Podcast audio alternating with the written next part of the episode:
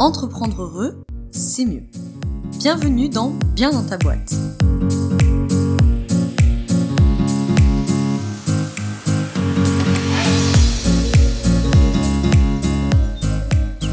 Bonjour à toi, bienvenue dans ce nouvel épisode du podcast Bien dans ta boîte, épisode du hors-série GDA pour galère d'accompagnant.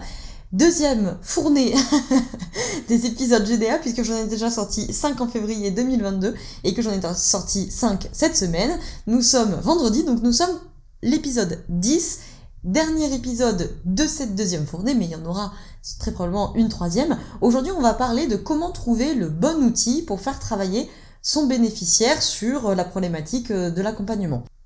Alors les podcasts, euh, les épisodes GDA par définition, ils s'adressent aux professionnels de l'accompagnement, les professionnels de la relation d'aide, euh, coach, euh, thérapeute en tout genre, consultant, psy, sophrologue, nutritionniste, formateur, travailleur social, etc. Bref, qui accompagnent des êtres humains, quoi, en, en résumé. Et il s'ancre évidemment dans le contexte de la sortie, enfin de l'ouverture plutôt, de la promo 4, l'ouverture des inscriptions de la promo 4 de ma formation Apprendre à être accompagnant ou accompagnante, qui est une formation qui attaque la promo 4 là euh, mi-septembre 2022. Les places étant limitées, je te préviens suffisamment à l'avance durant l'été pour que tu puisses euh, t'inscrire si tu le souhaites et que tu puisses euh, nous rejoindre puisque voilà, je limite les places afin d'être évidemment présente, disponible pour chacun et chacune des élèves de la formation puisqu'il y a également de la supervision individuelle et puis il y a beaucoup de mise en pratique donc il faut que je puisse être quand même disponible. Et donc pendant trois mois, le but c'est de vous transmettre une vision de l'accompagnement intégrative, holistique, c'est-à-dire qui prend en charge le bénéficiaire dans sa globalité, qui va chercher derrière, entre guillemets, les symptômes, euh, et pas juste, euh, voilà, se dire, moi, il y a de procrastination, bon, on va régler le problème, ok, non mais d'accord, mais qu'est-ce qui se passe derrière ça? Et puis avoir une vision sur les quatre plans, c'est-à-dire euh, sur le plan physique énergétique, sur le plan mental, sur le plan émotionnel et sur le plan, entre guillemets, spirituel, c'est-à-dire tout ce qui est valeur, vision, le pourquoi, etc., etc. Bref, c'est un programme où on travaille beaucoup sur la posture, on travaille beaucoup sur l'analyse de la demande, sur la psychologie bien entendu, sur euh, les relances, sur l'accueil des émotions, etc. Et il y a évidemment de l'outillage. Et aujourd'hui, c'est notamment d'outillage dont on va parler, mais plutôt de comment on fait pour choisir le bon outil pour son bénéficiaire, en tout cas pour travailler la problématique qui nous emmène. Alors, il y a des choses qui répondent également à cette question dans les épisodes précédents. Euh, puisque il y a, une question de entre guillemets d'arbre de décision dont je vais reparler. Déjà le premier truc pour choisir le bon outil, je vais enfoncer une porte ouverte, mais ça vaut quand même le coup de le rappeler, c'est de choisir un outil que tu maîtrises. Alors tu vas me dire, merci Laura, super. Alors, on dit ça, mais il y a notamment un bon paquet d'outils. Je parle de gros outils comme l'identification et la flexibilisation des croyances, euh, les valeurs justement, l'identification et la clarification des valeurs, l'acceptation émotionnelle, etc sur lesquels je te déconseille très vivement de euh, t'embarquer comme ça sans les, maîtriser, sans les connaître.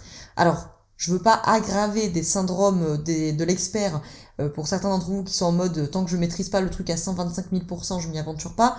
Je parle pas de le maîtriser à 125 000%.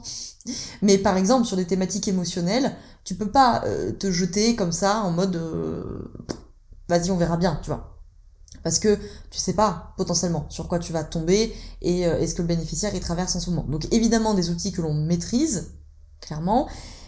Et je vous invite quand même en préambule à relativiser la puissance des outils. Alors là, je parle notamment des outils euh, type euh, fiche outil, euh, type, je sais pas moi, même bilan des forces, hein, que, que je fais souvent faire et que j'aime beaucoup, mais tous ces trucs-là, juste pour vous rappeler quand même que les études montrent que les outils, c'est environ 8% de la réussite d'un travail d'accompagnement, puisque 80% de la réussite du travail se joue dans l'alliance. Donc je dis pas que les outils, on s'en fout et que ça sert à rien, mais c'est juste pour relativiser aussi et pour peut-être rééquilibrer la balance de tes accompagnements, parce que le plus important, c'est qu'il y ait une bonne alliance entre ton bénéficiaire et toi.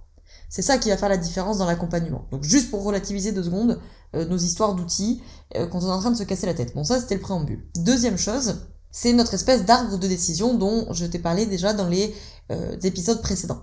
C'est-à-dire, si par exemple j'ai de la procrastination, est-ce qu'il y a de l'évitement émotionnel? Oui ou non S'il y a de l'évitement émotionnel, alors on est tout simplement sur l'outil d'acceptation émotionnelle. Tac, et là je déroule ce que as, toi t'as prévu, donc ça peut être des séances de pleine conscience, ça peut être plutôt le travail d'identification des besoins, ça sera peut-être plutôt un travail d'identification des émotions, ou d'expression des émotions, ou d'affirmation de soi, ou tout ça à la fois.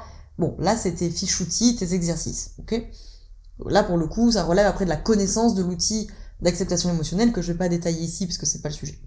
Si, admettons, on est toujours dans la, dans la procrastination, c'est très difficile à dire vu qu'il est vendredi 17h au moment où j'enregistre ce podcast, s'il n'y a pas de thématique d'évitement émotionnel, ce qui me paraît peu probable pour une thématique de procrastination. Mais bon, bref.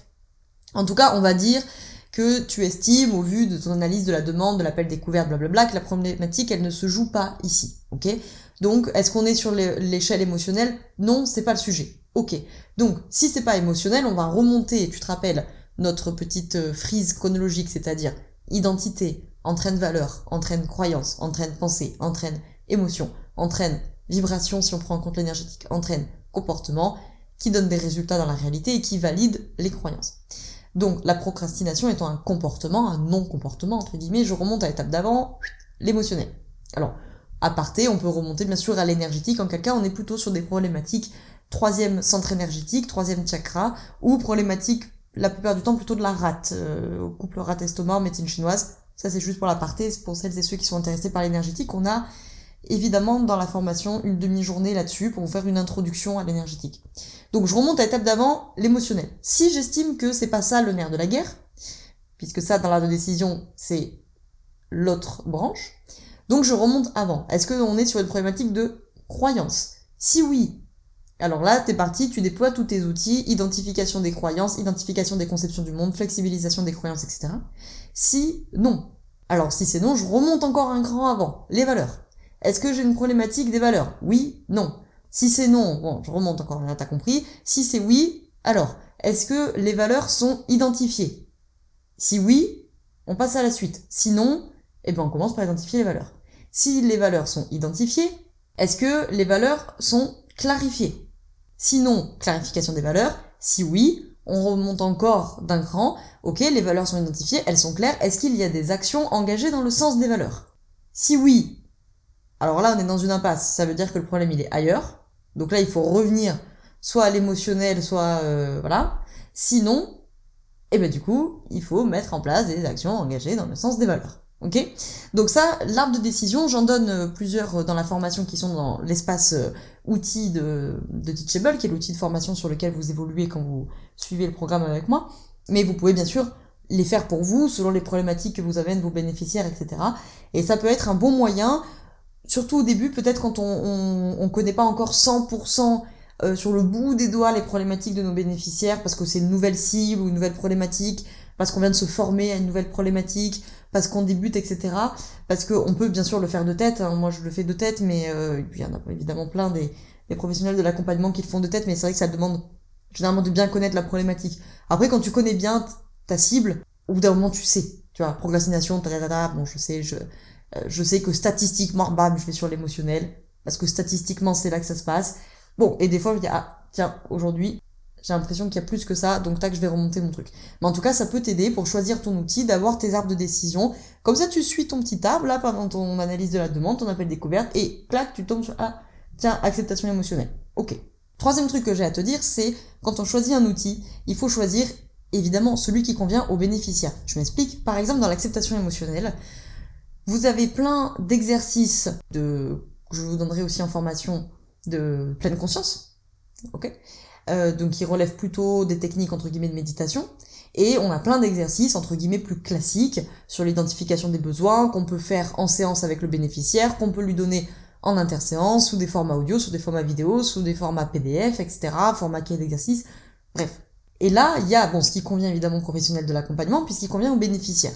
Si vous êtes sur quelqu'un qui n'a jamais pratiqué de pleine conscience, qui n'a jamais pratiqué de méditation, qui ne veut pas en entendre parler, qui est blindé de préjugés sur la question, alors je suis pas sûre que l'acceptation émotionnelle par ces outils-là, en tout cas dans un premier temps, ce soit le meilleur truc, parce que tu risques de le braquer. Donc lui, ce bénéficiaire, peut-être il vaut mieux passer par, entre guillemets, la méthode classique, les outils classiques, ce qui n'empêche pas que peut-être plus tard, tu l'emmèneras sur euh, les techniques plutôt euh, de pleine conscience, tu vois. Et à l'inverse, quelqu'un qui est sur des thématiques émotionnelles peut-être liées au stress, tu peux faire entre guillemets d'une pierre deux coups. Parce qu'avec tes techniques d'acceptation émotionnelle via la pleine conscience, à la fois tu le fais avancer sur l'acceptation émotionnelle, à la fois eh ben, il va bénéficier au niveau du stress de tous les bienfaits de la pleine conscience et de la méditation. Donc voilà, il faut voir aussi ce qui convient aux bénéficiaires, ceux qui aiment beaucoup parler, ceux qui aiment pas, ceux qui sont des créatifs à qui on peut donner euh, des choses un peu créatives à faire, euh, des dessins, des, des réalisations, des, des, des merdes, j'ai perdu le truc, des vision boards, tu vois, tu peux faire des trucs comme ça. Ceux qui sont pas du tout là-dedans mais qui adorent écrire, l'exercice des 85 ans, l'écriture automatique, le journal de bord tous les matins, ceux qui euh, aiment ni l'un ni l'autre mais qui sont très comportementaux, par exemple, et eux, on va leur faire mettre en place des actions d'interséance, enfin bref, tu vois. Ceux qui sont très cartésiens, très rationnels, euh, bon, c'est peut-être pas euh, le moment, tu vois, d'aller leur proposer des trucs de l'énergétique, etc., qui peuvent à eux leur paraître un peu perchés. Et à l'inverse, celui qui est très branché, spiritualité, énergétique, etc., si tu lui fais faire que des trucs hyper ancrés, hyper pragmatiques, hyper cartésiens, ça risque de pas lui parler. Donc, il faut voir bien entendu ce qui te convient à toi. Hein. Le but, c'est encore une fois, c'est de proposer des outils que tu maîtrises et auxquels tu crois, sinon ça sert à rien. À partir de ce moment-là, il faut voir aussi qu'est-ce qui convient à ton bénéficiaire. Et le dernier truc que je voulais te dire dans cet épisode, c'est que par rapport aux outils, il faut accepter petit temps de se tromper d'outils. Accepter que euh, des fois, tu vas donner un outil qui a super bien marché sur les 99 premiers bénéficiaires, et celui-ci, bah ça lui plaît pas. Voilà, bon. Moi, un de mes exercices euh, fétiches, j'en ai déjà parlé plein de fois en podcast, c'est l'exercice des 85 ans, qui est un exercice extrêmement efficace en termes de valeur, ou tout simplement, il est assez connu, hein, tout simplement, tu t'imagines le sort tes 85 ans, qu'est-ce qu'il aura raconté pour toi à la fin de ta vie, etc. Je l'adore, il est hyper puissant, il y a plein de manières de le faire et tout, c'est super. Mais, bah, de temps en temps, j'ai des bénéficiaires qui ne veulent pas le faire. Parce que c'est une confrontation à la mort qui est importante, et que pour certains, l'angoisse de mort, euh, qui va être ravivée par ce type d'exercice, elle est trop difficile. Bon, ben voilà, des fois il faut accepter que ça leur conviendra pas, ou que tu l'auras donné, et ton bénéficiaire va revenir en disant franchement cet exercice, je vois pas intérêt. Je vois pas intérêt, ça m'a pas plu, euh, je l'ai pas fait, euh, je l'ai pas fini. Alors ça peut être évidemment intéressant de se demander pourquoi, hein, pourquoi ça a bloqué, etc. Mais voilà, juste des fois il faut accepter de se tromper, accepter que bon bah on n'a pas sorti la bonne carte au bon moment, etc. Que ça plaît à 99% de tes bénéficiaires, mais pas à celui-ci. Et le deuxième truc que je voulais dire qui est, lié, c'est il faut aussi accepter qu'il y a des outils qui mettent du temps. Des fois, tu vas avoir des bénéficiaires qui, sur le coup, vont se braquer contre un outil.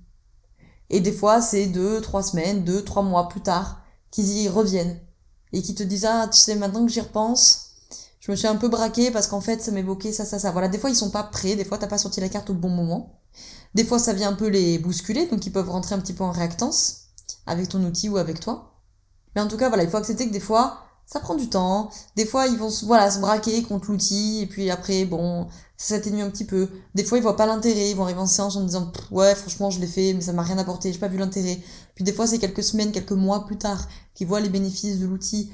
Donc, il faut pas tout prendre pour argent comptant. Quand t'as un bénéficiaire qui vient et qui dit, ouais, franchement, ton outil, euh, je suis pas convaincu, n'en fais pas une affaire personnelle, c'était peut-être pas le bon outil pour lui, c'était peut-être pas le bon moment pour lui, c'était peut-être pas la bonne manière de le faire ou de lui emmener. Ou c'était tout ça, c'était le bon moment, le bon outil, la bonne manière, mais ça n'a pas encore infusé, ça n'a pas encore euh, euh, fait son chemin, ça n'a pas encore fait son taf, et ça va le faire dans quelques semaines euh, ou dans quelques mois. Voilà, j'espère que cet épisode t'a plu. La deuxième fournée des épisodes GDA est donc terminée, avec nos cinq épisodes de la semaine. Et voilà, j'espère que ça t'a plu. N'hésite pas, si c'est le cas, à, me le faire savoir sur Apple avec, avec 5 étoiles, un petit commentaire, et puis éventuellement à partager à des collègues professionnels de l'accompagnement si euh, tu penses que ça peut leur être utile. J'espère te retrouver, pourquoi pas, euh, en formation euh, en septembre. tu as tous les liens dans la description pour en savoir plus sur le programme, sur la formation et également pour réserver ton appel gratuit de 30 minutes avec moi, évidemment, pour que tu puisses voilà, me poser tes questions, m'exposer ta situation et que je puisse te répondre et voir si cette formation et ce programme sont adaptés à, tes, à tes besoins euh, et, voir si ça pourrait euh, t'aider. En tout cas, je te remercie d'avoir suivi euh, cette petite fournée d'épisodes de galère d'accompagnant et d'avoir écouté cet épisode jusqu'au bout. Je te souhaite une très belle journée ou une très belle soirée selon quand tu m'écoutes et surtout, comme d'habitude, je te souhaite d'être bien dans ta boîte. Ciao ciao